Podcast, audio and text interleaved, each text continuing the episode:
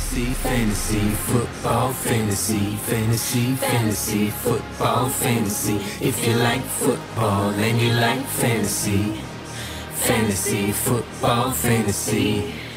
Здравствуйте, уважаемые слушатели подкаста Fantasy Football Fantasy. Вас приветствует второй выпуск нового сезона. И в продолжении э, обзора Free Agency этого года, как обещал по заветам, так сказать, моего коллеги Миши, МИКИТМ. Мы э, поговорим сегодня о НФК. Меня зовут э, Антон, их Момрик.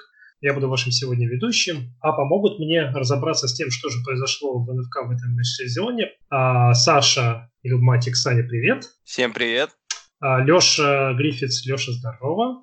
Привет. И Костя Мастер Лос. Костя, привет. Всем привет, друзья, слушатели. Хорошего вечера, утра или любого момента, когда вы это слушаете.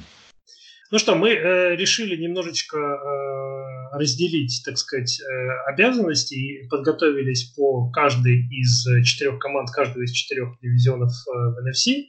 Ну, Антон, ну это не надо так э, говорить. Это же э, мы внутренняя кухня, а люди должны как будто это все импровизация, фигизация. Ну, хорошо, пусть, пусть хорошо. Будем импровизировать. Мы подготовились, но будем импровизировать. Давайте начнем с э, южного дивизиона NFC. Постараемся в этот раз записать чуть покороче, чем получилось у вас с Колей и с э, Мишей. Э, и начнем, пожалуй, с команды, которая в этом межсезонье преобразилась больше других. Это Каролина, э, в которой, из которой ушел основной кутербэк, где э, откуда вообще поуходила куча народа, новый тренер, э, новый молодой тайтенд и так далее и тому подобное. А, Саш, расскажи нам, пожалуйста, как ты считаешь, что вообще ждать в этом сезоне от Каролины? Что ждать от Тедди Бриджвотера, который пришел в эту команду из Нового Орлеана? А что ждать от Джо Брэди, который пришел из LSU? Э, вообще, какие у тебя ожидания от команды? Готов ли ты вкладываться в фэнтези активы кого-либо из игроков? Ну, вообще, мне очень интересно эта команда будет в этом году, потому что в ней изменилось почти все. В ней пришел новый тренер Мэтру, новый координатор нападения, который работал с, скорее всего, с первым оверолом этого драфта э, Джо Буру.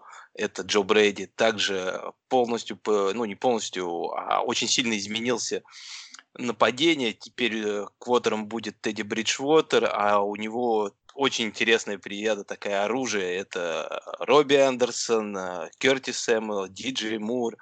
Ну, Иэн Томас не очень, конечно, интересно, ну и, конечно же, Кристиан Маккафри. Вот. И э, что сказать про эту команду? Изначально, конечно, мне кажется, нужно здесь отталкиваться именно от э, Мэтта Рула и Джо Брейди. Будет очень интересно посмотреть, как они вот эту всю кашу будут варить из этих игроков, потому что подбор хороший, из него можно сделать, э, мне кажется, много чего интересного но все будет зависеть, э, мне кажется, от плана.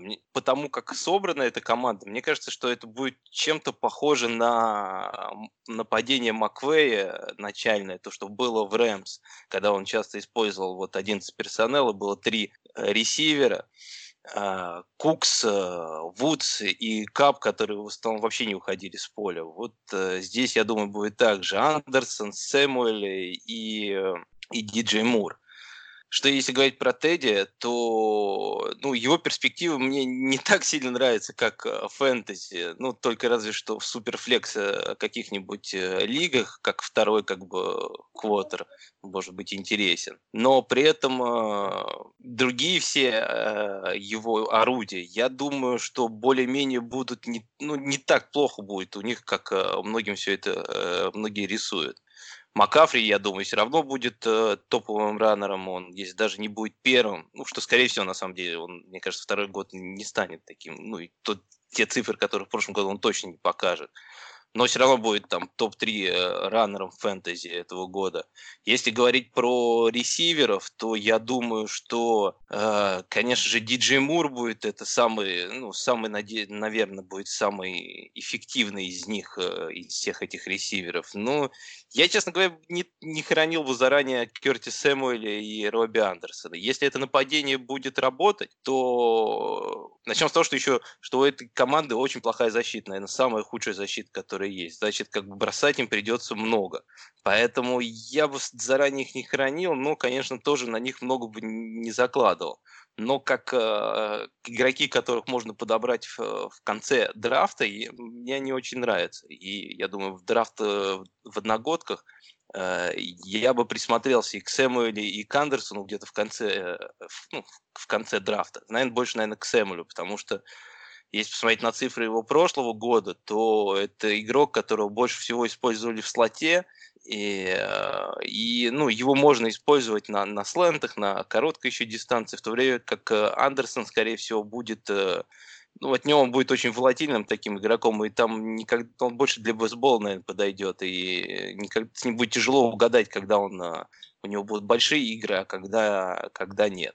Леш, ты согласен с оценкой Саши, что Маккафри это топ-3, или ты считаешь, что он безальтернативно первый пик на в лигах одногодках в этом году. Не пик, нет, я говорил то, что он по очкам наберет, э, что будет, он не покажет те же цифры, как в прошлом году, и он, скорее всего, останется, э, ну, все равно топом. Ну, ты бы брал Макафри первым пиком в редрафте? Я бы, Леша, посоветовал включить микрофон вначале.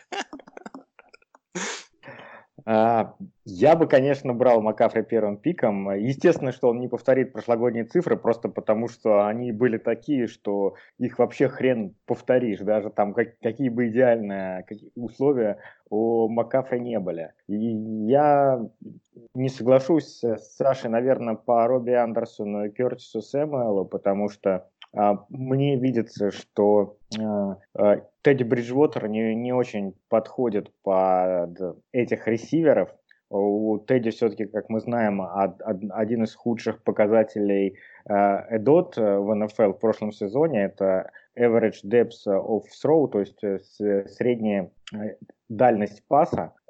И, ну, если Сэмуэля еще можно использовать на каких-то коротких штуках, то Андерсон это прям такой вот э, одноплановый довольно игрок, и мне кажется, он не очень подходящее подписание для Каролины, но, видимо, какие-то его связи там в, из Темпла с Мэттом Рулом сыграли здесь свою роль.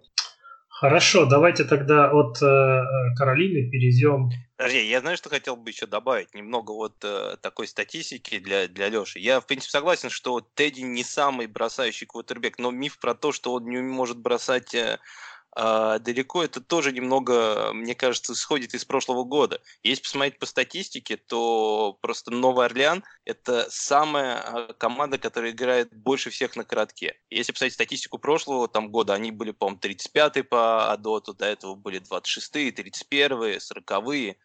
А, и они никогда не бросали далеко, поэтому мне кажется, прошлый год был больше как бы он заложником той системы. Просто если смотреть в Миннесоте, в Миннесоте у него Адот был а, в районе 18, по 19, там, а, что является, что на тот момент являлось средней по лиге. То есть, понятное дело, что это не Брюс Эрианс, как бы, type of quarterback, он не сможет, как Джеймис Уинстон, кидать бомбы постоянно, но я думаю, что тот же Джаред Гофф, да, если посмотреть, он тоже не супер какой бросающий слингер, но при этом до Брэндон Кукса добрасывал, и у того были большие игры. Поэтому я не склонен так сразу хранить э, Тедди э, и говоря о том, что это квотер, который бросает только на короткие дистанции. Но он, в принципе, и в Миннесоте, Саш, так играл. А, ну, давай посмотрим. У него, конечно, в прошлом году очень э, хороший был показатель комплитов. А, но он, опять же, вызван тем, что да, Орлеан играет коротко. Посмотрим, как Тедди, которого все-таки считаем гейм-менеджером, да, справится с такой агрессивной атакой, которая будет, э, будет Джо Брейди ставить в Каролине. Ну, согласитесь, но на Джо Брейди в НФЛ будет интересно посмотреть. И вот ну, это, наверное, один, сам, да. это один из самых больших плюсов вот этой команде, и вот всем этим ресиверам, и Тедди, наверное, вот, ну, который я вот, и поэтому не хочу сразу хранить его, как бы. Я, я тут немножко удивлен вообще действиями Каролины, я бы на их месте немножко там потанковал, в этом году у них такая возможность есть, но они, видимо, не, не собираются этого делать, потому что так прям капитально усилились на рынке ФА. Ну и, конечно, надо упомянуть Яна Томаса, который, в общем-то, слипер э, Тайтента в этом сезоне. Он э, Олсен ушел, и теперь ему открыто окно возможностей. Ну, ты думаешь, что он именно для одногодок тоже будет интересным вариантом, или все-таки для династии? Как бы? Я думаю, я думаю, уже будет, да, интересен для одногодок. У него третий, третий сезон, и он э, без Олсона очень хорошие игры показывал. Э, прям, мне кажется, очень хороший вариант. Если вот топовых тайтендов пропустили, то поздно его взять, прям супер. Хорошо, давайте перейдем к Атланте. Э, а в Атланте у нас, в общем-то, шило на мыло фактически произошло в этом межсезоне. Ушли Деванта Фриман и э, Остин Купер. Зато вместо них пришли тот Герли и Хейден Херст из Балтимора. То есть поменяли раненбека с тайтендом на другого раненбека, не менее звездного, если не более, а, и тайтенда. А, Костя, как ты считаешь, вот э, тот Герли и его коленки в Атланте смогут что-то показать большее, чем в в этом сезоне? И по Херсту, как твое мнение, что, что думаешь? Прошу прощения. А, да, собственно, мне кажется, что посмотреть на то, как себя покажет э, Герли и в другой команде и совершенно с другими деньгами, мне кажется, он в некотором смысле, как и большое количество людей, подписавших большие контракты, э, стал в некотором смысле заложником этого контракта. И ожидания от э, его выступлений по итогам нескольких предыдущих сезонов, которые к этому контракту и привели, они просто, ну, базово какие-то очень завышенные. То есть, очевидно сейчас, мне кажется, что э, как таковая позиция раненбека теряет в, своей ценности, вот, но при этом Герли как, э, собственно, человек, который какое-то время достаточно э, длительное э, Рэмс тащил, вот, здесь может, ну, скорее скорее в формате неожиданности выдать сезон сильно лучше прошлого, но он, конечно, не будет тягаться, на мой взгляд, с э, Макафри или там с Кованым Баркли а, за супер ведущие позиции. С точки зрения Хёрста, не знаю, мне кажется, что у него а, есть потенциал для того, чтобы вписаться в игру, но, конечно, а, такого же э, качества игру, как показывал в прошлом сезоне предыдущий Тайтен, боюсь, что ему будет продемонстрировать тяжело. То есть мне кажется, что загружать будут скорее не, не его в первую очередь, а больше а, таргетов достанется ресиверам. Вот, пожалуй, так, если коротко. А, Леш, как думаешь, э, если вдруг коленки Тода Герли заболят совсем сильно у него, есть там кто-то на подхвате, кто может быть фэнтези релевантен? Или Герли or Баст? Нет, ну после ухода Фримана там а, очень слабые остались раненбеки, и, конечно, это как раз для Герли и очень хорошо, потому что он должен получить огромный объем работы. И, а, ну, все-таки артрит это такая травма, через которую можно играть, а, и я думаю, что Герли на этом контракте будет играть много, у них они, они будут его юзать по максимуму, им его не нужно беречь, он не их франчайз, так скажем, поэтому вот в этом году мне Герли очень нравится как недооцененный актив именно для одногодок. Я думаю, что он может быть стилом, там, если честно, не знаю, в каком раунде даже будет уходить, мне сложно предположить. Но если там, условно, в третьем он будет уходить, то там он да. может быть вполне быть стилом. Второй. Я думаю, да, второй. второй. Я, по, по, мне, по мне, мне кажется, что все-таки Герли это сейчас где-то, наверное, раннинбэк где-то в районе 10 вот э, из всех брать. Если лига на 14 команд, то это где-то, наверное, начало второго раунда.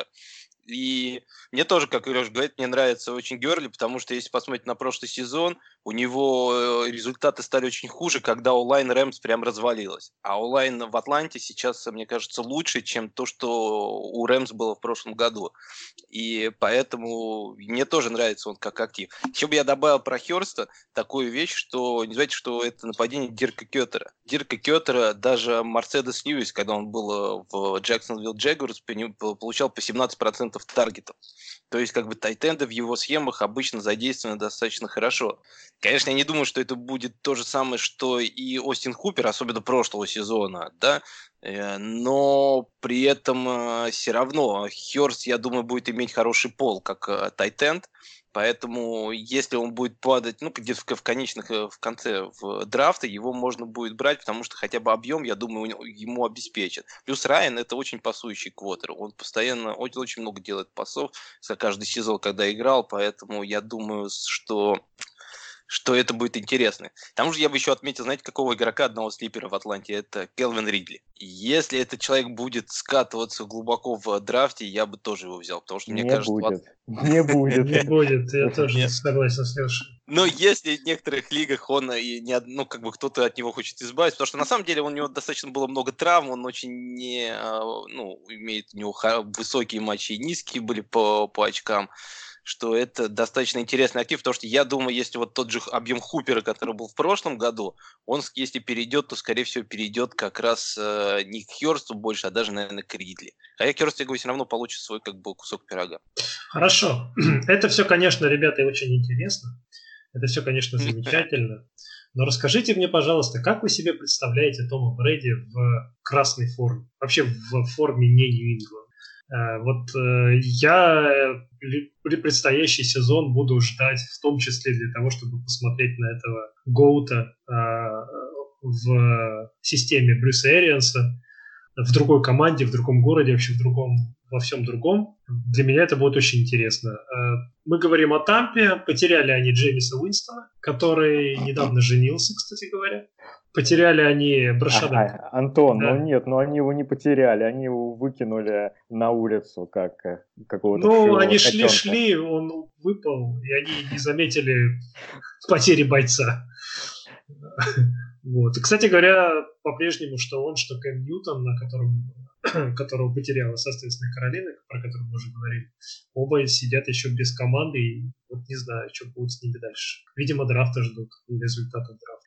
Вот. Ну и Брашада Перримана тоже э, не досчиталась Тампа, зато вот получили самого лучшего кутербека всех времен и народов.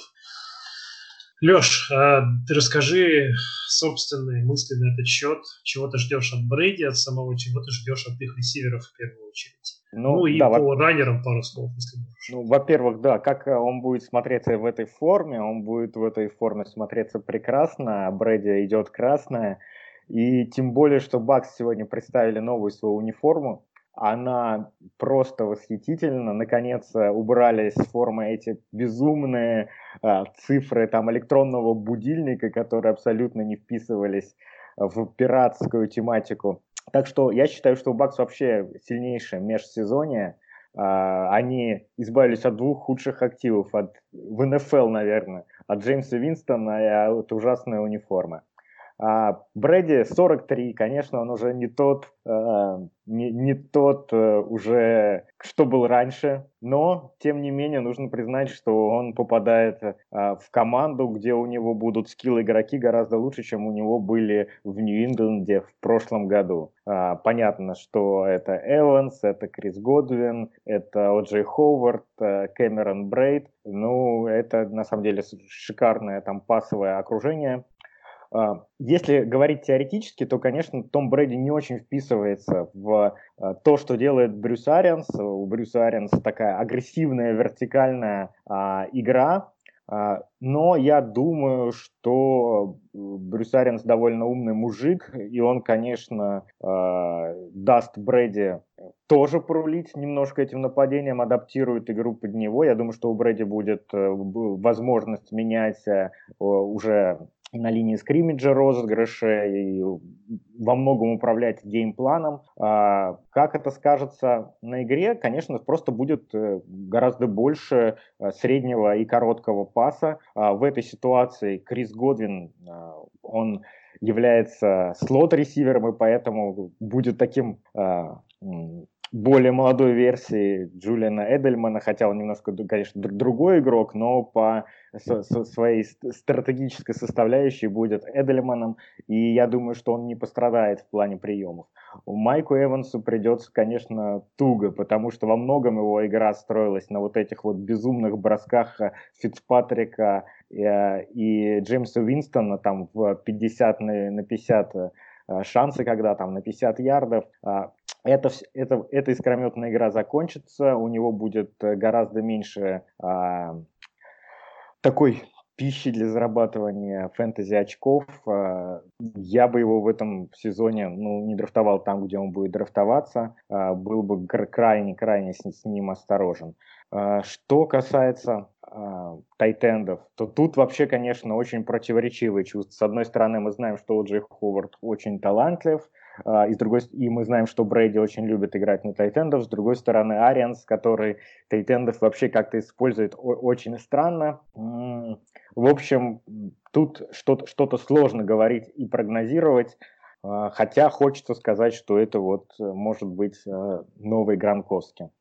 А, раненбеки. Э, тут не буду долго про них говорить. Мне кажется, что Атланта это та команда, ой, не Атланта, а Бакс это та команда, которая возьмет раненбека на драфте, потому что а, текущий состав раннеров, ну, Роджо, это крайне, крайне слабый, слабый, слабый прежде, прежде всего на приеме. Это Брэди однозначно не устроит и а, будут искать раненбека, который может быть э, гораздо более разноплановым и интересным интересным.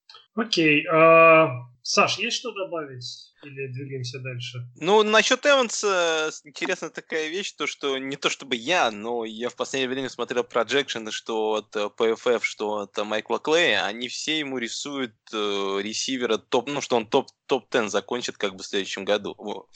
Поэтому я не совсем согласен. Мне кажется, что он, у него будет проблема, что будет достаточно волатильно как бы его выбор. То, что, ну, в принципе, и было даже, по-моему, в этом году, что у него были игры, где он ноль набирал, и были игры, где он очень много набирал очков. Поэтому я бы Эванса, наверное, тоже не стал брать, где, наверное, будет уходить в этом году. Но я почти уверен, что в этом году он будет уходить уже после Годвина. И ну, не, не сказал бы, что прям вообще бы его не брал. Если он бы падал как бы ко мне, то я бы все равно, наверное, бы его взял. Я прям бы от него отнекиваться бы не стал. А то, что Леша правильно сказал, то, что очень важный будет момент, это чье шоу будет в Тампе? Тома Брейди или Брюса Эрианса? Потому что мы видели уже то, что Том захотел Антонио Брауна к себе в команду, а Брюс Эринс ему сказал «no, no, no». Я с этим уже поработал, мне хватило. Поэтому, не знаю, уже такая вещь. Ну и насчет раннеров, да, нужен, я думаю, будет кто-то другой, чем Роджер. Хоть вот такой все проджекшены, Роджер рисует там э, хорошие цифры, особенно на выносе. Ну, я тоже ну, вроде... Это пока, это, это до драфта. После драфта да. посмотрим, как изменится картина. У меня к вам последний вопрос к Саше и Косте. А, в прошлом подкасте Коля сказал, что том Брейди это в этом году квотербек а, топ-12, если я его правильно понял, то есть QB1. Э, Вы с этим согласны? И если бы вам, вам пришлось бы выбирать на драфте в лиге одногодки Тома ну, квотербека, вы бы взяли основным Тома Брейди или бы предпочли какой-то другой вариант? Кость, может быть, ты первый скажи. Ну, если бы у меня был 12-й выбор, и в самом конце самым приличным оставался Брейди, то вполне возможно, но э, в качестве основного и единственного в одногодке суперфлексе, точнее, я имею в виду первым в суперфлексе, я бы его, например, не брал. Вот, скажем так. То есть, если бы он мне достался условно э, случайно вторым, то да, но так нет. Я вообще, на самом деле, на квотербеков даже в суперфлексе не особо делаю ставку, поэтому здесь мое мнение не слишком релевантно. Саш? Зря, зря. Суперфлекси э, квотеры решают. Э, я на самом деле уже как-то прикидывал более-менее так э, небольшие рэнкинги на следующий год. И у меня где-то получается так, что в Реди он, наверное, будет, ну, по моим прикидкам, наверное, где-то десятый э, квотер следующего сезона. То, ну, то, что, то есть он будет где-то в середине прям... Просто мне не нравится то, что он не может набирать ногами. То, что все в основном квотеры, которые перед ним у меня стоят, это те, кто могут еще набирать, добирать ногами. А вот дальше уже после того, как уходят те квотеры, которые могут и бросать, и набирать ногами, вот да, вот из них я считаю, что Брейди намного лучше выглядит, чем все остальные, например, чем тот же Аарон Роджерс, чем, я не знаю, тот же Мэтью Стаффорд, и, и же с ними, вот все вот эти. Да, понятное дело, что он никогда, мне кажется, не сможет по фэнтези набирать столько же, сколько там Дэшон, Кайлер, Джош Аллен, потому что те еще будут добирать на, ногами. Поэтому мне нравится все равно Брэди в этом году. Окей, я вас понял. Хорошо. Давайте я чуть-чуть поговорю о своих любимых Saints. Э, ну, тут, собственно говоря, особо нечего, нечего рассказывать. Дрю Бриз переподписан заново. А, ушел Тедди Бриджвотер, о котором мы уже поговорили, и пришел Эммануэль Сендерс из Сан-Франциско. Теперь у нас появился, появилась э, вменяемая вторая э, цель э, для Бриза на позиции ресиверов.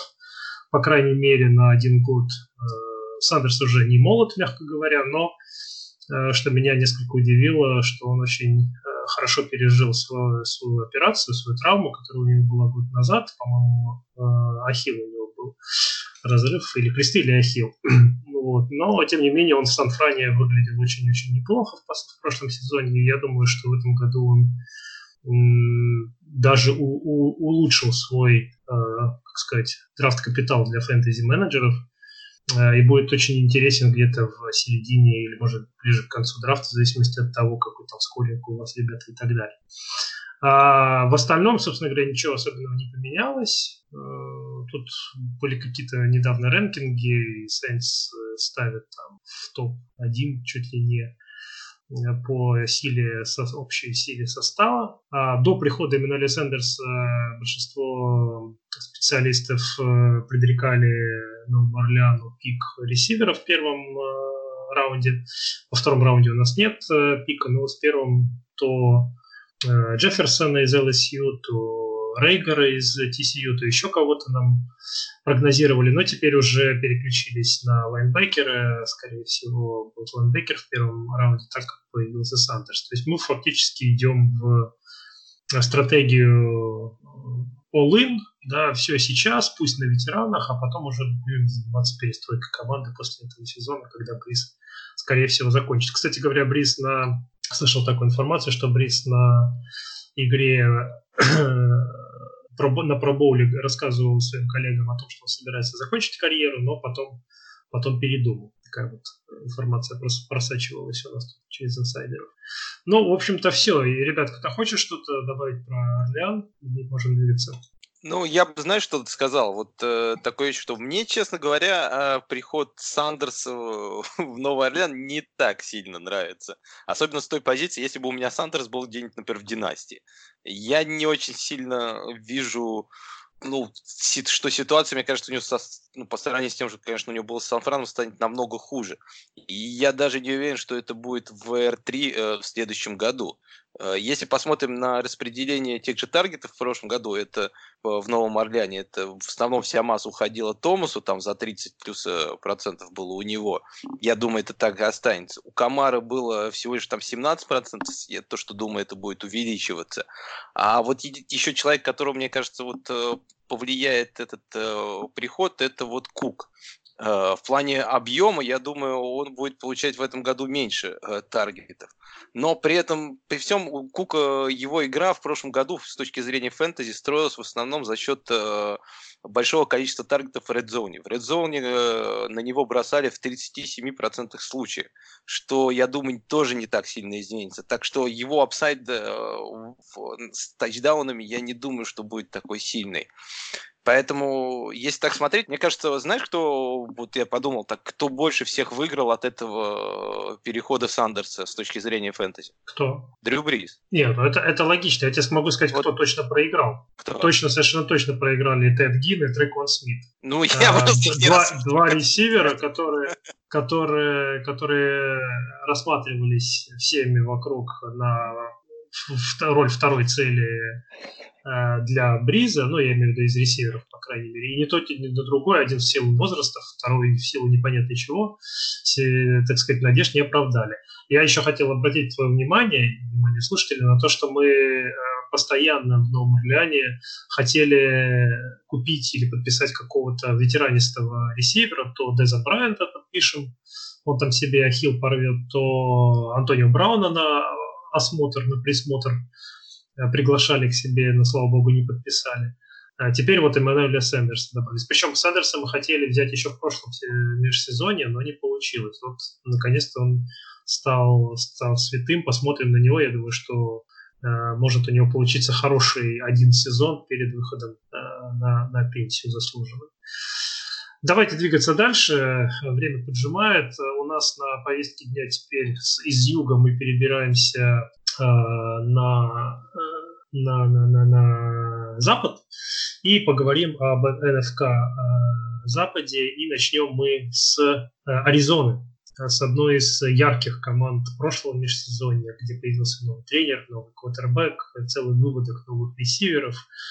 А, а теперь еще и э, Аризона ознаменовалась э, самым громким трейдом этого межсезонья, купив э, Деандре Хопкинса и избавившись от тяжелого контракта э, раннинбека Джонсона. Саш, давай тебе слово. Э, расскажи, что думаешь о Хопкинсе, что думаешь об этой команде в целом, о Кайлере на, на второй год. Я знаю, ты его очень любишь, поэтому давай ты немножечко по, польешь елея на душе тем, у кого Кайлер в династиях. Ну, Кайлер, да, мне очень нравится э, как квотер. Я думаю, что после этого межсезонья только стало все лучше. Вообще, мне кажется, знаешь, э, приход Хопкинса, э, это вот а как, э, как приход того же Дикса, он сделает лучше не ресивера, а сделает лучше квотеру. Кайлера за счет того, что к нему теперь будет такой ресивер, как Хопкинс, он э, от этого, конечно, очень сильно, я думаю, выиграет. И ну, мне, конечно, посмотрим еще, как пройдет драфт. Э, если он пройдет хорошо для них, то я думаю, он может быть даже ну, топ-3, ну, даже может быть топ-3 квотеров э, фэнтези в следующем году. Я думаю, он может быть таким же, не в плане набора очков, которые вот показал Ламар в прошлом году, да, но вот настолько же э, ценным с точки ну, иметь такую же ценность, как Ламар, потому что многие Ламара брали в конце драфта, а в итоге у многим он выигрывал лиги. Также и Кайлер в этом году, я думаю, он может быть э, выбран достаточно низко, особенно ну, именно про одногодки, да, что, но при этом ценность он будет нести достаточно высокую. Поэтому я говорю, я не удивлюсь, если он будет э, топ-3 квотера этого года. Если говорить про самого Хопкинса, то тут немножко уже, мне кажется, хуже. Ну, не совсем прям плохо будет для, конечно, Хопкинса этот переход, но если смотреть предыдущие его года, то он в основном получал больше 30% таргетов э, в своих командах. А в командах Клиффа э, Кингсбери у него ни один ресивер, вот не то что в колледже и в НФЛ, ни разу не набирал больше 25%. Э, у него обычно идет спред. Поэтому, когда он даже пришел, все говорили о том, что ну, то, что будет играть с, четыр... с этой с четырьмя ресиверами, что будет очень много как бы использовать разных игроков, поэтому это, конечно же, не идет э, в пользу Хопкинса. Но при этом я думаю, что сама команда станет лучше, а если посмотреть на статистику Аризоны, то это худшая команда была в, э, в, в таком показателе, как time of possession. То, что они меньше всего владели мячом. Но при этом, кстати, играли э, среднее количество плеев э, в НФЛ. То есть, как бы они играют быстро, но у них было мало времени в прошлом году, чтобы играть. В этом году, если они увеличат этот time of possession, то я думаю, они смогут увеличить значительно количество своих, э, своих плеев, что значит э, увеличит количество таргетов для своих игроков. То есть э, Поэтому Хопкинс, я все равно думаю, что он будет где-нибудь там топ-5 ресиверов, все равно будет в топе, да, но может быть просто не так высоко, например, как в прошлом году. А, если говорить про других игроков, то там, конечно, будет э, непонятно что да как из всех ресиверов. Там есть большая плеяда, тот же Кирк, тот же Фиджеральд, э, есть э, второгодки Изабелла Батлер, э, и еще Кейшан Джонсон. Они все, я думаю, будут там ротироваться. Ну, Кирк, конечно, Фиджеральдом больше, хотя я думаю, Фиджеральд в этом году будет все меньше и меньше использовать. А, но тут с ними будет тяжело, конечно, в этом году. Они будут, мне кажется, очень волатильны, и их, э, ну, надо смотреть ближе к делу, как у них там будет все. И, и другой игрок, который мне очень нравится в Аризоне в этом году, который, я думаю, будет топ-10 тоже фэнтези, это Кенниан Дрейк. А, одна, одна из тех причин, которые, почему я очень думаю, что, что Кенниан Дрейк будет э, будет достаточно высоко в, в фэнтези очках в этом году, это то, как э, Аризона, ну, по большому счету, то, как ему заплатила. И вообще, если честно говоря, в Free Agency, когда проходит, есть э, в маркетинге такой показатель, как 4P, как, как оценивает. Вот в футболе, мне кажется, если, э, я забыл, кто из аналитиков это придумал, там есть 3P, когда ты смотришь на три показателя. Payment, Profile и Pedigree. Ты смотришь на сколько заплатили игроку, сколько он раньше набирал и сколько, и где его раньше задрафтовали. И вот по всем этим показателям, в принципе, Дрейк, особенно вот по первому, сколько ему заплатили, мне он, в принципе, нравится. Мне вообще нравился все время как раннер. Поэтому, мне кажется, его в, в, в Майами немножко не, недооценивал Гейс и использовал немножко неправильно. А для немножко? Немножко? Ну, это мягко говоря, согласен. Не только его. Ну да.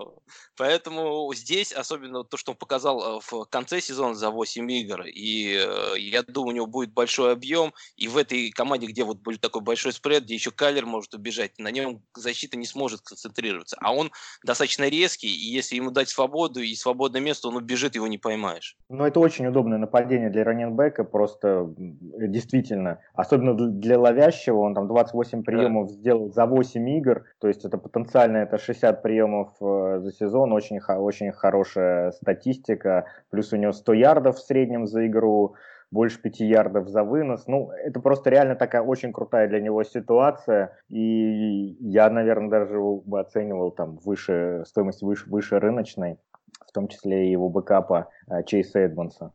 Такой Чейз... вопрос э, к вам всем троим. Выбирая между Герли и Дрейком в этом сезоне, кого бы выбрали? Ну, это явно. Б. Явно Дрейк. Б. Б?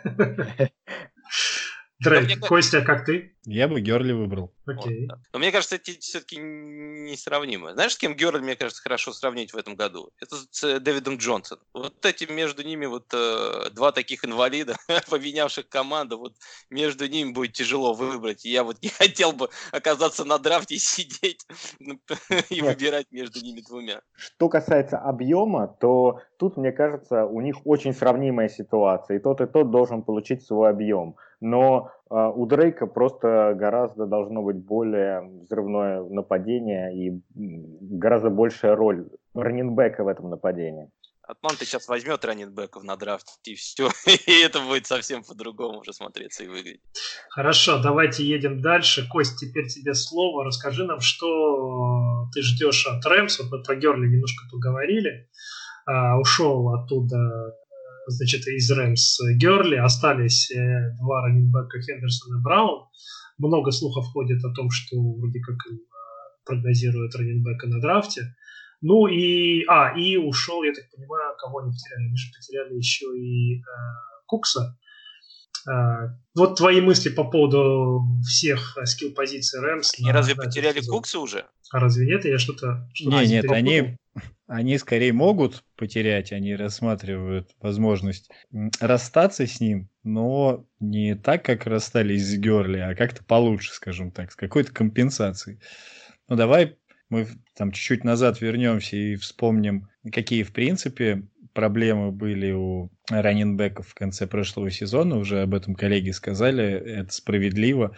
И если оценивать перспективы двух существующих на текущий момент в ростере раненбеков, они, во-первых, с этими же проблемами, то есть со слабой на текущий момент, по крайней мере, до драфта э, лайном столкнуться. И плюс к этому, скорее всего, ты прав, Антон, что на драфте должны будут кого-то взять, кто будет более ориентирован в том числе на то, чтобы ловить передачи. Потому что мне кажется, что у оставшихся сейчас в распоряжении э, Шона Маквея раненбеков просто не так выражен этот скилл, а, а Герли в том числе показывал выдающиеся цифры когда-то, а, и потому что умел работать и на, на пасах тоже.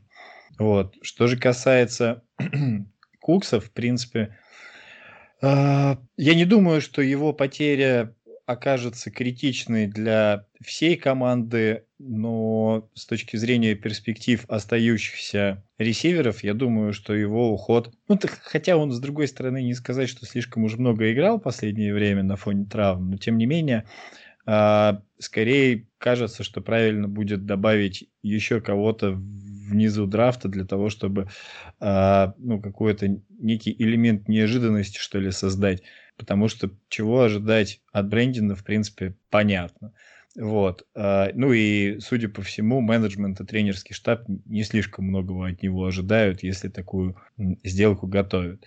Мне кажется, что с точки зрения Рэмс, как, ну, с точки зрения игры, будет интересно посмотреть, какие выводы из прошлого сезона сделает тренерский штаб Шон Маквей, а, потому что, ну, собственно, надо что-то придумывать. Если, ну, я имею в виду, надо что-то придумывать при условии, что у них был достаточно качественно подобранный состав, как-то все невероятно развалилось. Вот. С точки зрения фэнтези, мне кажется, что вот не совсем свои цифры с одной стороны показал Джаред Гофф до драфта, ой, до, до нового контракта, да, а после контракта, то есть вот непонятно, для меня самый вопрос, кто такой Джаред Гофф.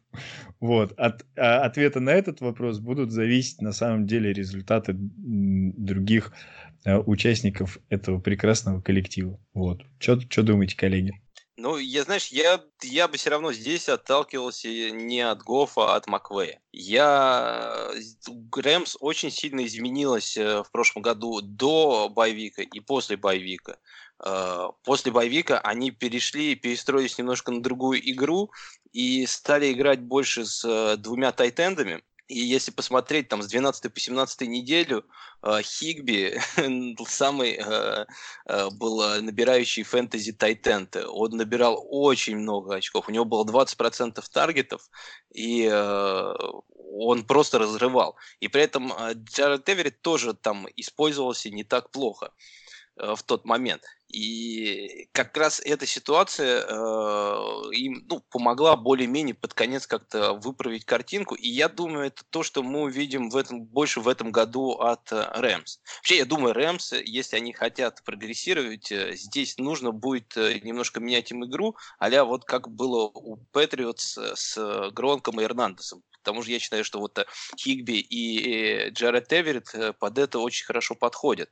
Но это, мне кажется, сильно ударит по таким активам, как э, Купер Кап. Потому что, если посмотреть вот на ту же как в 12-17 неделю, когда Хигби и Эверетт выстреливали, то хуже всех это сказалось именно на нем. У него снэпы упали с 87 до 63, а, раут, э, который он бегает, э, упали с 88 до 69, а процент таргета с 25 до 15, что очень ну, большой очень как показатель.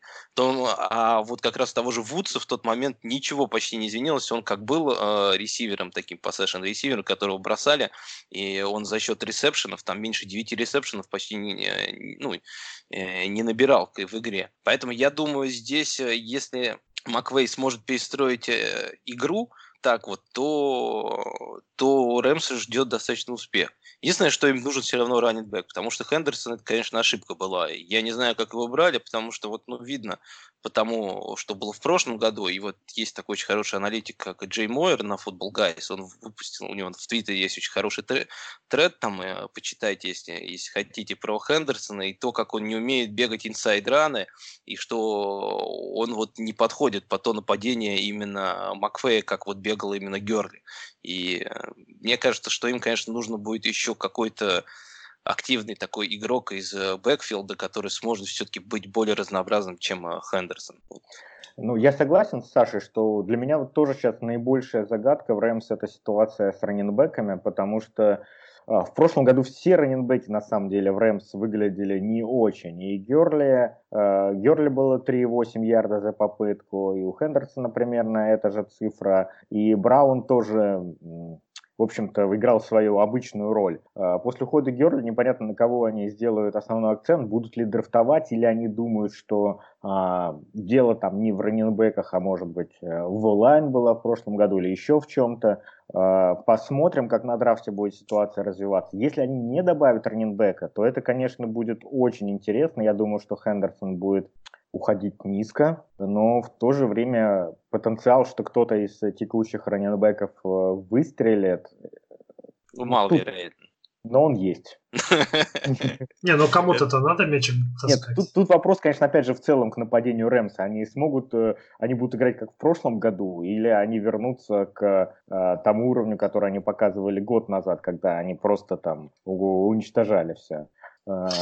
Может, а что думаешь, Леш, а вот вопрос такой, а что думаете вот э, про тайтендов? Вот э, Хигби, который показал такие фантастические цен, э, цифры в конце года, и есть тот же Джаред Эверетт, это парень, которого брали в первом раунде, и в которого, ну, которого сам выбирал Маквей, по-моему, это был его первый год как раз, первый драфт, и э, вот что думаете, они оба будут набирать, или кто-то один из них будет набирать, или они друг друга вообще сожрут, будут фэнтези нерелеванты? Вот то, то что я наблюдал в Рэмс Орлеанс нет, казалось, что это абсолютно э, два, один, ну, по, по объему одинаково используемых игрока, и Маквей их расценивает именно как такие э, взаимозаменяемые элементы, которые э, позволяют ему им, им быть свежими, получать немножко каждый меньше снэпов и быть свежими. Поэтому в случае, если они оба будут здоровы, то э, мне они не, не очень интересны. Потому что С... довольно, довольно сложно будет угадать каждую игру, кто именно из них наберет. Согласен. Мне с самого начала и с прошлом сезоне не очень нравились Tight End Rams в том плане, что там фиг угадаешь, там нету ярко выраженного лидера у них, скажем так, ни по таланту, ни по трафс капиталу, ни почему. Да, и все-таки Эверетта во втором раунде взяли. Я вот даже на всякий случай открыл, проверил. 44-й пик. А, окей. Ну, начало второго раунда. Ну, достаточно, по-моему, первым тайтендом, по-моему, одним из первых уходил тогда ну, на драфт. Возможно, да. Ладно, давай, Леш, раз у тебя, так сказать, слово, давай ты нам чуть-чуть расскажешь про э, то, что творится в этом межсезоне в Сиэтле а, одна из самых недооцененных, наверное, команд. Такая тихая, под радарами идут. Зачем-то, зачем-то э, подписали старейшего Грега Олсона, э, отрезали старейшего, стареющего Эда Диксона. Вот, и что у них там меняется, чего ты ждешь от Рассела Уилсона и компании в этом будет интересно у них нападение в этом году. Они подписали Филиппа Дарсета, который, видимо, станет их третьим а, ресивером. И получается, что у них, а, у всех, все три ресивера, они просто там потрясающие атлеты. У Мэткалфа 40 ярдов он пробегает за 4,33 секунды. Дарсет за 4... Ой, что, сколько я сказал? 4... 4,33. 4,33 ты не упомянул о том, что у него жира совсем нет. это Миша, это Мишина роль. Дарсет за 4.33 и у Локета 4.4. То есть это, ну, там реально очень быстрые парни, а, которые могут переключаться на шестую передачу, забегать за спины. А, сложно, сложно будет защитам против них играть. Но я думаю, что, конечно, э, Дарсет будет играть такую роль, которую играют там, играли э, Джарон Браун, Давид Мур, то есть набирать периодически э, сложно предсказуемо, и, конечно, на него ставку никакой, никакого смысла фэнтези делать нет. Основные цели по-прежнему Меткалф и Локет.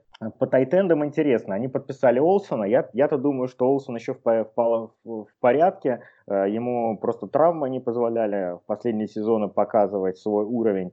А, другое дело, что у него много коллег по цеху, там оказалось и Дизли, и Холлистер, вполне себе играбельные а, в плане реального футбола тайтенды. А, я думаю, что будут они ему давать Олсону не все снэпы, то есть он будет их однозначно делить, они будут его держать свежим и будут рассчитывать на него в плей-офф. Поэтому в качестве фэнтези актива Олсон ну, мне совсем не нравится в этом году. Все-таки фэнтези это регулярка, и что там ловить не совсем понятно. Сань, ты согласен со мной или нет? А, я, знаешь, тебе хочу сказать такую вещь, то, что если мы заметили, вы заметили в этом а, межсезоне многие команды, мы еще, кстати, про одну поговорим тоже, которая все набрала кучу тайтендов, но есть такой небольшой тренд, что команды берут себе, э, пытаются взять больше одного такого ловящего тайтенда. да, вот, вот эта команда.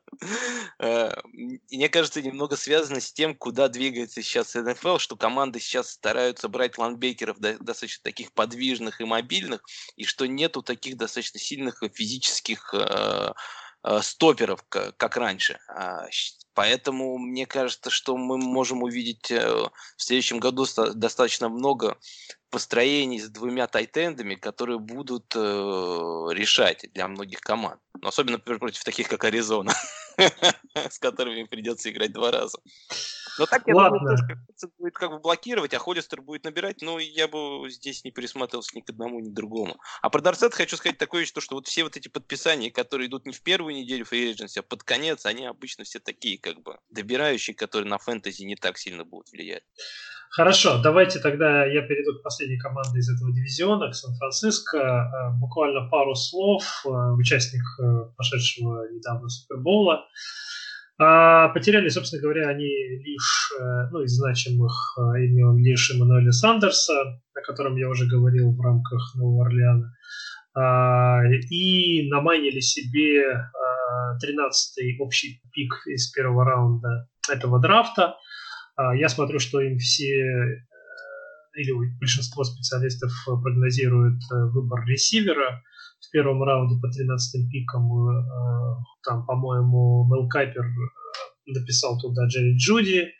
У Джеремая я смотрю, что по 13 пикам к нему уходит Хенри Ракс. В общем, кто-то из топовых ресиверов этого драфта, по идее, должен уходить в Сан-Франциско, потому что от Маркиза Гудвина они тоже старательно пытаются избавиться, пока не получается, никто его не покупает, но, по всей видимости, что это кандидат на отрезание будет. А, вот, поэтому из оставшегося персонала у них, по сути дела, остался лишь а, Диба Сэмюэл, а, ну, любимый в недавнем прошлом любимый ресивер э, Ильдара нашего Галиева. А, Диба Сэмюэль все еще, ой, не Диба Сэмюэль, э, Данте Петтис все еще в составе, но от него уже мало что э, ждут фэнтези-менеджеры. Поэтому, скорее всего, там появится какая-то первая скрипка. Другой вопрос, что этой первой скрипки, кем бы, кем бы он ни был, понадобится время для адаптации в НФЛ. А, не сразу ресиверы, знаем мы это, играют на самом своем лучшем уровне с первых же игр, поэтому я думаю, что, по крайней мере, первую половину этого сезона Дибо Сэмюэл будет основной э, фэнтези боевой единицей. Другой вопрос, что, может быть, сам, сам Сан-Франциско будет слегка деградировать по сравнению с прошлым сезоном. Э, многое, конечно, зависит от того, как будет играть э, Джимми Джинсус, Джимми Гаропола и вообще, что там будет с этим делом происходить. Э, говорят о том, что очень хотят Мэтта Бриду куда-нибудь обменять или опять же отрезать. Подписали они э, в общем, у них по-прежнему Макинона, да, по-прежнему Макинон, по-прежнему Монстр. Который еще не сыграл ни одной игры за них, но уже там сколько, три года у них. Но бабки регулярно получают, совершенно верно, да. Ну и Тевин Колман все еще тоже в составе, поэтому Э, с раннерами там большой бардак. Если Бриду отсеет, может быть, чуть-чуть прояснится картина, но не до конца. Совершенно непонятно, от кого там чего ожидать, кто там первый, кто второй, кто третий. Потому что перформанс Мостарта в конце прошлого сезона спутал вообще все карты менеджерам фэнтези команд, и они теперь не знают, кого из этой троицы там брать. Вот, э, собственно, что, что по Сан-Франу, так как у нас время поджимает, давайте... Антон, я хотел быстрый вопрос. Э, ну, давай, задать. давай. Там, я знаю, что он там э, мог драфы готовит очень серьезно в этом году. Мне интересно вот вопрос больше к нему, ну и ко всем остальным. Как вы думаете, вот ты говорил про Джуди и Сиди Лэмп, доедут они до Сан-Франа или нет? Или Ракс, там Ракс еще. Не-не, вот именно два этих. Я считаю, а, что эти два как бы топ реса, остальные мне мне кажется, хуже. Вот, вот эти два, Сиди Ламп и Джерри Джуди, доедут ли они до, до, до них или нет? А, ну, я думаю, что доедут. Пока по всем мокам они доезжают легко для, до Сан-Франциско. Но интересно, задрафтует ли их Сан-Франциско, вот, э, потому что ну, сейчас там вроде бы есть Диба Сэмюэл как X-ресивер, э, uh, э, и нужен ли им еще один X-ресивер, не очень, не очень понятно. Или, или они тогда будут использовать Джуди как X-ресивер, а Диба как там Z. Ну, Посмотрим. Если задрафтуют, то это, конечно, по Диву будет большой удар, потому что он потеряет довольно солидный объем сразу. Плюс там еще и Херст у них на лавочке валяется больной. Тоже его Шенахан вроде бы планировал задействовать в прошлое межсезонье довольно активно. Во всяком случае, такие были репорты а, из тренировочного лагеря. Окей. Okay, а... чувствую, чувствую, пиво мне придет точно. Посмотрим.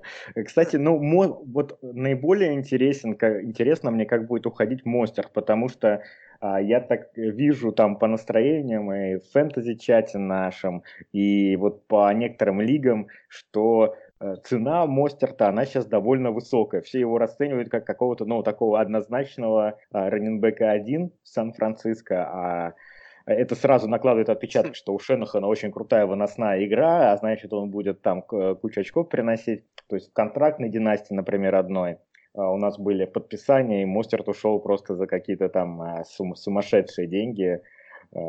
Подписал контракт с одной из команд. Ну, Хорошо живут люди. Да, но, но мне было бы страшно, конечно, в него вкладываться. И, ну... По мне это еще страшнее, чем Дэмин Уильямс в прошлом году. Это, ну вот, э, монстр, это там Уилсон может выйти и начать набирать. Там, ну, я бы в кого, в кого вот в него точно не вкладывался бы сильно. Хорошо, ребят, давайте перейдем к северу теперь. Север помнит. Поговорим о Лешином любимом дивизионе. Но начнем мы не с Чикаго, начнем мы с Детройта. А, и там, собственно говоря, из особых изменений ничего особенного не произошло. Только появился Джеронимо Алисон из Гринбея. А, ну и остальные там все перетурбации связаны с, не со скилл-позициями. Кость, э, у меня к тебе такой вопрос, так как э, ты у нас сегодня про Детройт будешь рассказывать. Что мне, как владельцу Кириона Джонсона, ждать от, э, от него и от Детройта? Будут ли они искать раннер на драфте?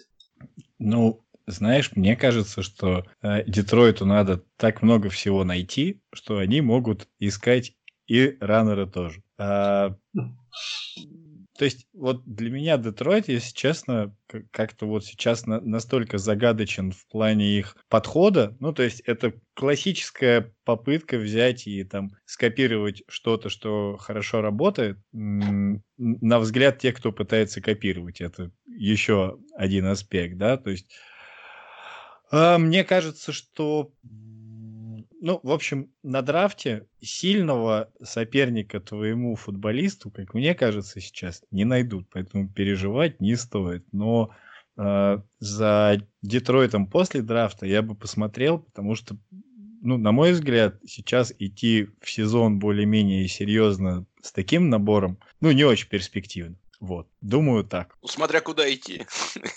Ну, это да, да. первым оверолом. Я как раз, да, я, я скорее говорил о том, что идти в сезон за победами не очень. Если какая-то альтернативная цель, то...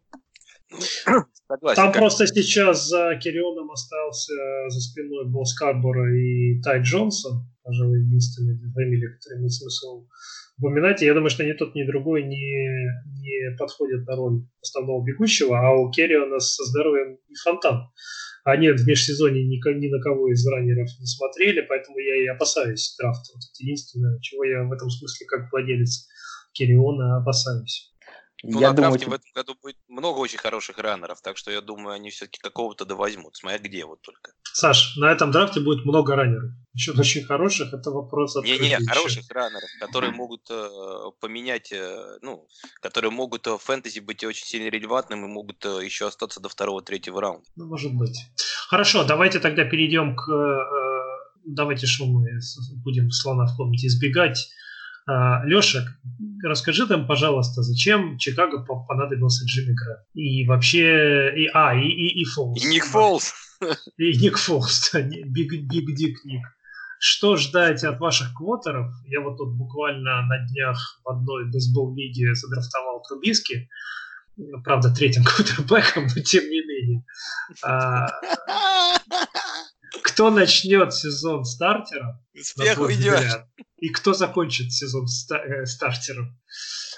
Ну, смотри, я не буду растекаться мыслью по древу, потому что сильно разочарован этим межсезоньем у медведей.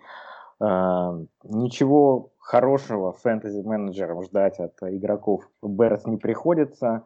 Ну, Фолс однозначно просто более сильный э, квотербек, хоть и не очень э, стабильный. Uh, я думаю, что он без проблем выиграет э, место стартера. Uh, другое дело, что там поддержки у него особо никакой нету. Тайтенда приличного нету. Из ресиверов там один а, Ароб. Вот Робинсон, наверное, единственный игрок Берс, которого можно смело драфтовать, потому что он даже с Трубиски показал 98 приемов на 154 таргетах э, больше 1100 ярдов за сезон, 7 тачдаунов.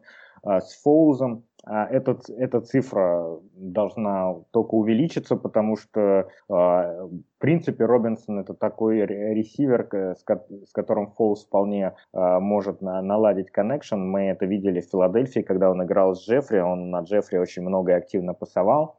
Также Фоуз, кстати, очень любит пасовать на тайтендов, но Джимми Грэм это, давайте будем честны, это сейчас уже дно. Это не тот Джимми Грэм, которого мы знали в середине десятых годов в фэнтези. Э, в прошлом году у него не было, ну, там был первый ресивер э, Даванта Адамс у него в Гринбее, и за Даванта Адамсом не было никого, и все равно он не, не смог себя абсолютно никак показать в фэнтези. Э, в Чикаго будет еще хуже. Джимми сейчас пишет в соцсетях, что он себя чувствует лучше, чем за последние ну, он, 4 года. Да, да, да. Он может себе писать там все, все что угодно, но, в общем, ни в коем случае никогда не драфтуйте его. Это путь в никуда. В... А что по Монгомери? Монтгомери дно. Э, в общем-то, он в прошлом году линия у нас э, лучше сильно не станет в этом году. В прошлом году она играла, была там в худшей третьей, э, Алайн. А Монтгомери, ну, он просто не обладает той взрывной, ни взрывным стартом, ни дистанционной скоростью, чтобы за такой онлайн хоть что-то показывать. А, поэтому, ну, я бы, я бы не советовал его к себе в команду брать. Что вы от него получите? Большой я вопрос. бы, знаешь, э, я вот э, тебя послушал, э, довольно пессимистично все это, конечно, звучит. Жаль, конечно, Миши нету. Я думаю, что он бы сейчас немножечко больше позитива бы добавил. Да, давай я залью Подожди, я, я, я хотел просто немножко не согласиться. Я знаю, что у нас слушатели любят, когда мы тут спорим в в подкасте. Я вот с Лешей не соглашусь в том плане, что Фолс это настолько прям лучшая опция, чем Трубиски на позиции стартового квотербека, и что он без проблем выиграет эту конкуренцию. Если бы это было действительно так, но я думаю, что не ушел бы он из Филадельфии, не ушел бы он из Джегуарс, не проиграл бы он Джегуарс э, борьбу Гарднеру Миншу. Я не думаю, что прям он настолько... Он сломался там. Ну, так он же потом вернулся, и все равно ну, меньше он, остался он там зараб... как бы он заработал контракт, э, пошел отдыхать в Джексонвилл, сейчас он опять э, вернулся ну, в Чикаго. это мне напоминает одного, это мне напоминает одного бородатого квотербека, который тоже Нет, любит смотри, по, по лиге путешествовать. Скажу немножко, немножко хороших слов про, про Чикаго на самом деле. И что мне там нравится, особенно в подписании Фолза, то, что его подписал новый offensive координатор Билл Лейзер, э, если я правильно его назвал. И это тот человек, который был э, по-моему, то ли координатор нападения, а нет, он был тренером ресиверов, по-моему, когда Ник Фолс э, был у Чипа Келли в Филадельфии и бросал 7 тачдаунов за игру. Правильно, Леш? А, тренером квотербеков он был. А, тренер квотеров, да. А теперь э, это координатор нападения Чикаго. И я думаю, он ну, не просто так взял Фолса, например, а не того же Кэма Ньютона, который был более-менее ну, свободен, до сих пор свободен на рынке. Ну, потому что, ну, мне кажется, во-первых, как бы у него есть все-таки история с этим э, квотером. Во-вторых, как бы, мне кажется, все-таки с учетом того, что сейчас не было возможности у многих просматривать квотеров, все не очень не доверяли тому, здоров или нездоров Кэм, и поэтому так рисковать Э, не стали. Э, Фолс, конечно, более безопасный вариант, но мне не кажется, что он такой плохой. Мне кажется, с лейзером может быть э, какая-то искорка и будет. Тут надо понять, правда, вот как ты говорил, что будет с Фолсом. Будет ситуация, как в Джексонвилле, когда он начал, и в итоге ничего не получилось, его сместил Гарден, Гарден Минши, или будет как в Филадельфии, где начал э, тогда Вент, сломался, он на его место пришел и дальше уже как бы продолжил. Тут, э, не знаю, здесь нужно будет посмотреть. Но с точки зрения фэнтези, мне нравится ситуация с э, одним игроком в Чикаго, это с Энтони Миллером. Потому что мне кажется, с уходом э, Гэбриэл Тейлера э, этот игрок будет получать больше таргетов. Если посмотреть конец прошлого сезона, когда Тейлор сломался, то у Миллера меньше 20% таргетов за игру не было. И этот игрок все равно будет уходить достаточно низко в этом году, и я бы к нему все-таки присмотрелся.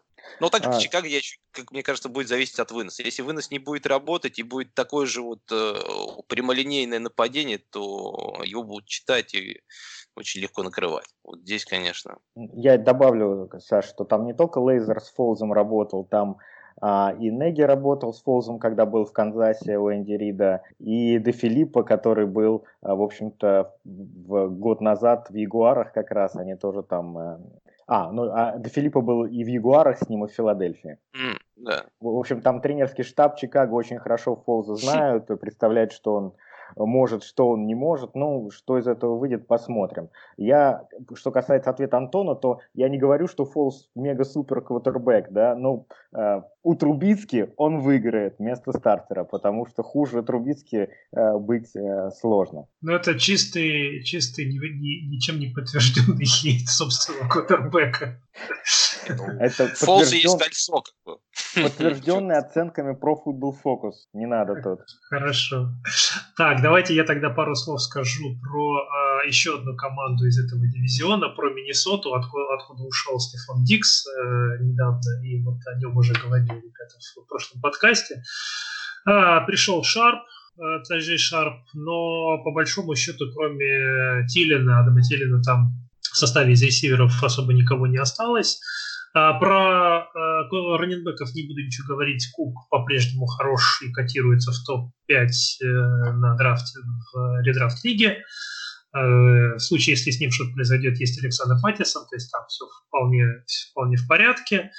Но, собственно говоря, Киркасин продолжит играть так, как играла прежде. А вот что касается ресиверов, то у них в первом драфте, в первом раунде драфта есть два пика правда, в 20-х числах, но тем не менее, э, какой там 20, 22 и 25. Тем не менее, я вот посмотрел по моку Даниэла Джеремая, им э, на 25-м пике прогнозируют и Хиггинса, но если не Хиггинса, то какого-нибудь другого. Благо, этот драфт наполнен э, топовыми ресиверами, я думаю, что там будет из кого выбрать.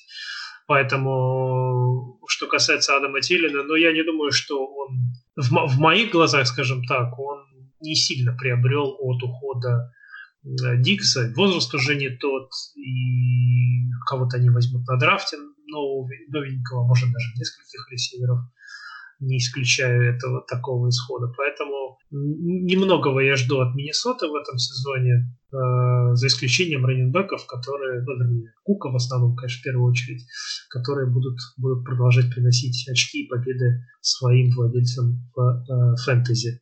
Костя, э, можно у тебя спросить по Миннесоте, если тебе что добавить, и что касается Кирка Казинса, твое мнение по поводу того кутербека в этом сезоне, вот хотелось бы услышать. Ну, по поводу скилл-позиции, наверное, добавить нечего. Я тоже соглашусь с тобой про то, что им, наверное, нужно добавить э, еще одного ресивера в состав на драфте.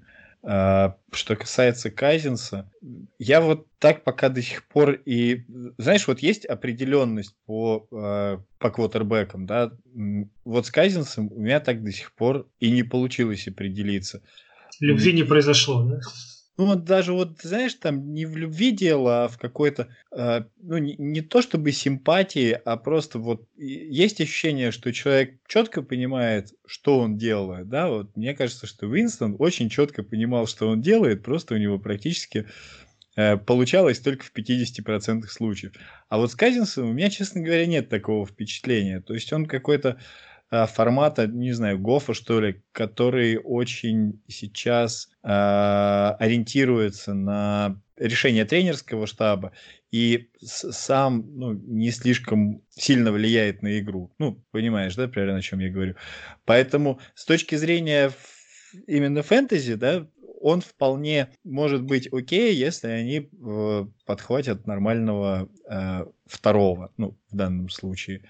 Э, ресивера, если останется только Тилин, я думаю, что его вполне способны будут плотно закрывать, и просто тогда, ну, действительно, Кук будет показывать э, даже большие цифры, если позволит здоровье. Хорошо. Понятно, спасибо, а Я вот на самом деле с вами не соглашусь, парни. Я считаю, что Тилин это, э, особенно если он будет уходить где-нибудь в раунде в четвертом, там, или даже если будет особенно падать какой-нибудь в пятом, ну, в пятый, я думаю, конечно, не будет падать, то это must-have прям вот вообще, потому что это человек, который будет неимоверно большой объем иметь в этом году.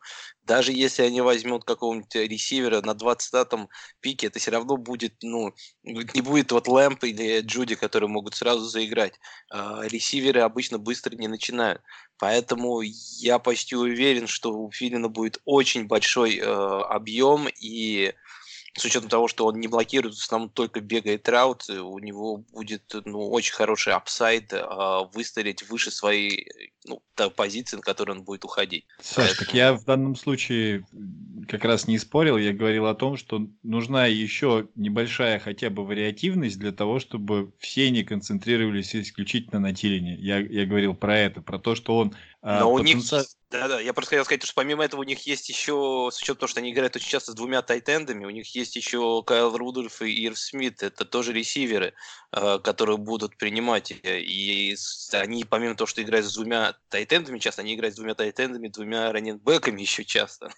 Поэтому здесь ресиверы э, не обязательно, им нужен прям уж такой супер ресивер, чтобы в первый год заиграл, чтобы у Тейна было все хорошо. Мне кажется, у Тилина будет хороший год и в плане э, драфта. Мне нравится его ну, на этот сезон. Ну, посмотрим. А, мы уже послушали небольшой а, рент, а, хейт-рент от а, в исполнении Леши по отношению к а, Трубиске. Чувствую, сейчас нас ждет еще один небольшой хейт-рент уже от а, в исполнении Саши Илматика по отношению к его любимому квотербеку Аарону Роджерсу. А, переходим к Гринбею. Саш, что там нового, расскажи нам. Ну, как и в любой тундре, там особо нового ничего нету, как бы не происходит. Там э, взяли, подписали Фанчеса, там это прям как дежавю, как год назад, когда его брал Кольц, но с Кольц что-то совсем не вышло, он э, сломался еще даже до начала сезона. Здесь, я думаю, все-таки Фанчес э, будет играть, но это все равно это, ну, это не фэнтези особо релевантный, мне кажется, игрок, с учетом того, что они, скорее всего, еще тоже будут брать ресивера на, на этом драфте. Поэтому я думаю, что если брать из э, основных игроков, если брать это, конечно, Деванте Адамсон, э, я думаю, будет намного лучше выглядеть в этом году.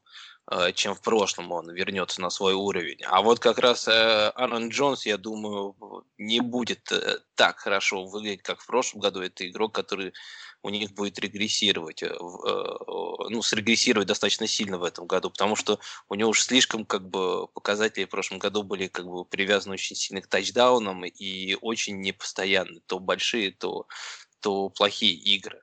И, знаете, интересно вам вопрос, вот вы говорили про Брэди, да? А сможет ли Аарон Роджерс быть э, QB1 фэнтези в этом году? Как вы думаете?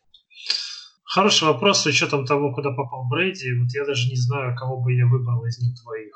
А, Не-не, вот я имею в виду, если просто брать именно Роджерса, он будет э, топ-14 квотербек фэнтези этого, в этом году?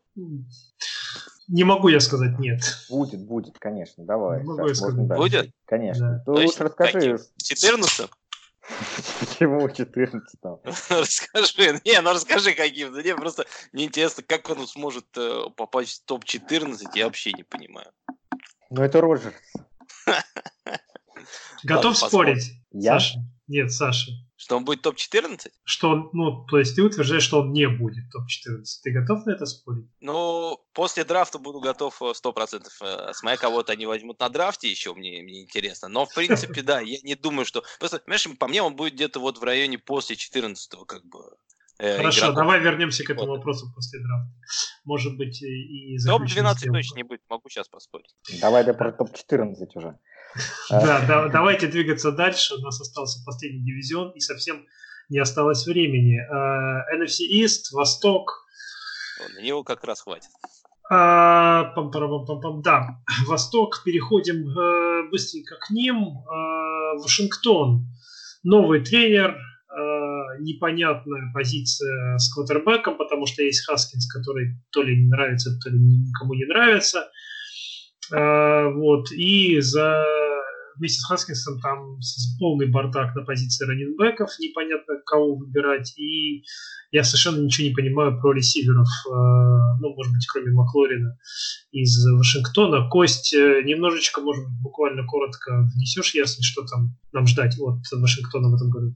Ну, я бы вот в этом году от Вашингтона ждал прям перестройки полноценной. А, действительно, перед сезоном, когда непонятно, что будет с позицией квотербека, а, ну, сложно прогнозировать очки других участников а, линии атаки. В этом смысле я бы, наверное, обратил внимание, ну, как, как так исторически сложилось, мне очень симпатичен Брайслав, вот он сейчас после травмы должен восстановиться, я бы посмотрел его где-то внизу, потому что мне кажется, я имею в виду внизу фэнтези драфта, мне кажется, он может оказаться так или иначе интересным активом. Вот. А с точки зрения ресиверов, ну, действительно, в прошлом году хорошо себя показал э, Маклурин, и думаю, что он вполне Uh, ну, вот он не превысит, конечно, прошлогодние цифры, но этот уровень, скорее всего, поддержит, если uh, Хаскинс останется на позиции стартового квотербека. Ну, то есть вот реально сейчас может произойти, в принципе, все что угодно, э, и какие-то исторические взаимодействия того же Рона Ривьеры могут повлиять на э, изменения в ростере. Ну, вот примерно так. Костя, а ты знаешь, кто э, координатор нападения в Вашингтоне? Знаешь? Ну, ты а точно, кто, ты точно знаешь. Знаете? Я да, знаете кто? Леш, знаешь? Вылетело сейчас, но... Я тебе скажу, Скотт Тернер там. Да, Скотт Тернер, а знаете, кто это? Ну, чувствую, что сейчас узнаем. Это сын Тернера. Тернера, который был координатором нападения, нападения Каролины, в которой играл в прошлом году кто?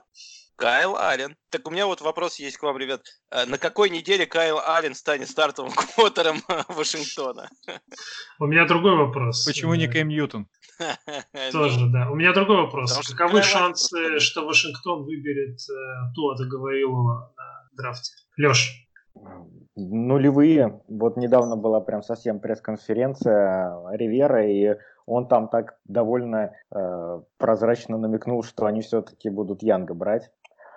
А, я не соглашусь с Костей по поводу Маклорина, что он не переплюнет э, свои показатели прошлого года, потому что у него сейчас конкуренции среди ресиверов нет абсолютно. И тут такая же ситуация, как у Тилина в Vikings. У него прям, ну, то есть будет абсолютно огромный объем, плюс он должен прибавить просто, потому что в прошлом сезоне он был рукисом, поэтому Маклорин F1 не остановить, и в этом году его надо иметь в своем составе обязательно.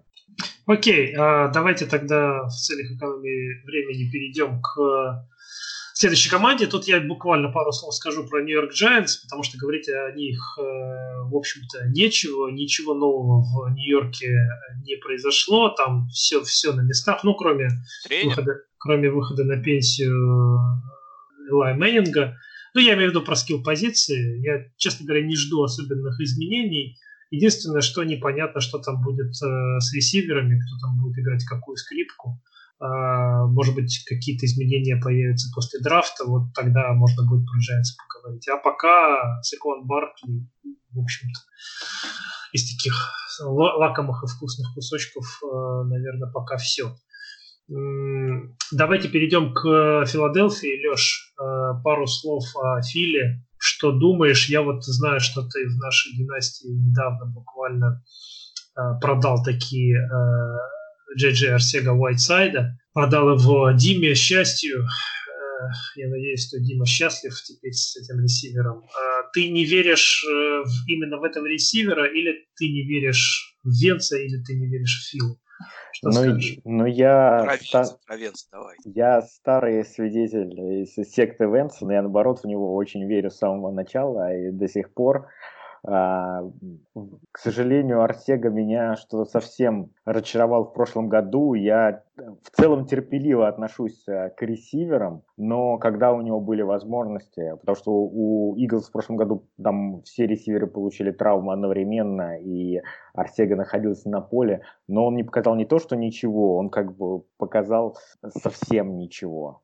Э, и я так в нем жутко разочаровался, что решил, что я больше не могу просто в него верить, вот поэтому парня этого продал. А, по Филадельфии сказать особо нечего, там изменений никаких не произошло, Агалор ушел, ресиверов они, видимо, будут брать на драфте, никого не подписали.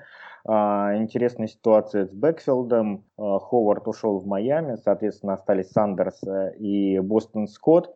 Для Сандерса это хорошая новость. Во-первых, он очень круто, крут был в прошлом году. Во-вторых, за счет того, что Ховард ушел, он получит голлайн тачи, а, и это хорошо. С другой стороны, Бостон Скотт, они тоже э, в конце прошлого сезона юзали очень активно, и я думаю, что они продолжат это делать, и Бостон Скотт это вполне себе такой а, Тарик Коэн филадельфийского разлива, и э, может быть очень даже актуален в фэнтези. Сандерс, но продавайте его в династии, если он у вас есть. Еще пока не поздно. Обоснуй, обоснуй. Обоснуй, ну, мне не нравится, что он, во-первых, в команде, в которой э, использует чаще всего комитет, как ты говорил, Бостон Скотт очень сильно использовал в конце прошлого года, а использовали его очень сильно, потому что Майл Сандер не умеет бегать инсайд-раны. Он между теклами очень плох. И у него помимо этого еще очень плохое, ори- ну, он у него плохо принимает решения на открытом пространстве. Он очень резкий и может быстро убежать. Но при этом, когда у него были моменты, когда он мог э, сделать несколько биг-плеев, он терялся и бежал не в ту сторону, и втыкался в теклов, когда вот в другой стороне все очень как бы было свободно. Да, может быть, со следующего года он сделает шаг вперед, но, честно говоря, первый год мне его не очень сильно впечатлил. Я бы его в династиях продавал. А в одногодках кого бы ты выбрал, его или, ну, скажем, Дэвида Джонсона? Э, Я, честно говоря, не склонен считать, э, что трейд Хопкинса на Джонсона был настолько плох, как многие его рисуют, но это мы сейчас очень долго уйдем. Мне Джонсон э, в этом случае нравится больше, потому что посмотрите на того же Карлоса Хайда, который был мертвый, никому не нужный, пришел в Хьюстон и закончил более-менее с неплохими цифрами в прошлом году. Поэтому я думаю, что Джонсон будет не так плохо, не так плохо, э, в Хьюстоне. И мне его перспективы все равно даже нравятся больше, чем Сандерса. Хорошо, ну, пос- год, если имею в виду. Я имею в виду, надо, если мы говорим про одногодку, конечно. Про одногодку, про одногодку. Последний вопрос по Сандерсу. Кости задам. Костя, я тебе уже говорил про... Задал вопрос по Керриона Джонсона. Если тебе пришлось выбирать из этих двух, Керрион Джонсон или Майлз Сандерс в этом году в одногодке? Ну, это вообще не вопрос. Ну, Леша вот за меня ответил. Керрион Джонсон, конечно. Сандерс, вы что? Люди, Но, Нет, но- я просто, смотрите, как бы у меня сегодня стратегия, я просто во всем с Лешей не соглашаюсь, поэтому я видел по его глазам, что он отвечает очевидно Сандерс, поэтому как бы все нормально. Для слушателей поясню, мы впервые записываем э, подкаст со включенными камерами, поэтому видим э, мимику и реакции друг друга. А, хорошо, э, А Сандерсом, последнюю команду тогда уже... с Сандерсом разобрались или не разобрались, ничего с ним не понятно. А, вернемся, наверное, к нему в по- последующих подкастах. Да, Саша, а ты нам сейчас поведай про Даллас, только, пожалуйста, коротенько, минут на 40. Не, достаточно коротко. Там помимо того, что пришел э, новый тренер, который, с приходом которого, мне кажется, все-таки нападение перестанет быть таким тугим и предсказуемым, ну, станет, наверное, все-таки получше. А, По сути, дальше ничего особо сильно не изменилось, кроме одной вещи, то, что подписали Блейка Джервина, который будет теперь главным их э, тайтеном в этом году, и который в конце прошлого года показывал, в принципе, неплохие цифры. А, И он может быть достаточно неплохим вариантом для, ну, как, как Тайтен, которого берут в самом конце, как бы внизу драфта в одногодках. И, ну и для, для династии, мне кажется, это тоже не такой, ну, достаточно хороший вариант будет на следующий год с э, неплохим апсайдом. Вот как мы говорили, например, вот вам тоже вопрос, э, кого бы вы выбрали, Блейка Джервина или Йен Томаса на следующий год? Яна Томаса, конечно. Что тут за вопрос? Это разные просто по таланту игроки. Я бы тоже за Эна Томаса в данном случае. Не Саш, знаю. ну я, я вынужден, ты понимаешь, да? То есть как бы Леша сделал свой выбор, всё, рулетка, монетка упала На ребро. Короче, есть, тут есть, смотрите, два ответа. Есть Ян Томас и есть неправильный. Ну, мне кажется, это не настолько однозначная вещь. Поэтому, мне кажется, Блейк Джарвин может э, в следующем году что-то... Такой, такой же неоднозначный, как то, что Земля круглая, да? Нет, не настолько. Ну, а я согласен, то, что как бы в прошлом году, как Джарвина, очень сильно хайпили Рику Гаддерса, которого даже не знаю, где сейчас он находится, если еще играет. Даже, по-моему, в XFL даже не позвали. Он, как и все, находится сейчас дома. Сейчас карантин, поэтому несложно догадаться. Давайте, чтобы закрыть вопрос с Далласом, у меня последний по нему вопрос. Э, Даг Прескотт был подписан франчайз-тегом. А, Если, допустим, также сохранится эта ситуация, а в прошлый сезон он с точки зрения фэнтези очков показал очень хорошие результаты. Вот, Леш, как ты считаешь, он повторит э, успех, э, фэнтези успех прошлого года? или же, или же стоит ждать от него регресса? Ну, во-первых, кстати, я хочу Сашу поправить, что э, он сказал, что тренер сменился, но там остался Келлен Мур, э, offensive координатором, и он по-прежнему будет play-call ить. Ну, это мы еще а... посмотрим. Майк Маккарти известен тем, что он сам любит play-call ить. Ну, пока он подтвердил, что Мур будет это делать, а, я, я, я думаю, что а, Прескот, безусловно, это топов, топовый квотербек а, в этом году, потому что он умеет бегать, и для фэнтези это очень важно. Амари Купер остается, и когда Мари Купер на поле, у Прескота все хорошо. Особо тут не нужно э, заниматься тем, что об этой ситуации очень много думать. Тут, тут, тут все просто, и не надо самого себя запутывать. Хорошо, ребят. Большое вам спасибо за то, что помогли разобраться с э, конференцией NFC. Э, уважаемые слушатели, следующий подкаст наверняка выйдет, э, посвященный в той или иной мере драфту который в этом сезоне обещает быть очень интересным, потому что будет происходить в онлайн-режиме для э, генеральных менеджеров, для, для, для всего персонала, который будет из дома пикать, выбирать игроков. Вот, поэтому будем за этим делом, конечно, следить, а подкаст мы уже запишем, как, как соберемся, как решим, как спланируем. Всем вам желаю крепкого здоровья в условиях пандемии. Берегите себя, старайтесь самоизолироваться. Подписывайтесь, разумеется, на наш подкаст. Пишите комментарии, задавайте вопросы. Приходите в наш чатик, будем общаться. И спасибо всем за то, что нас дослушали до конца, если вы, конечно, сделали. Все, всем спасибо, ребят. Саша, Леша, Костя, удачи и до новых встреч. Всем пока. Бай.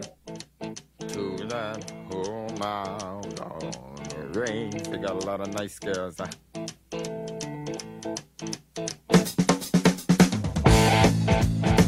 I'm racing.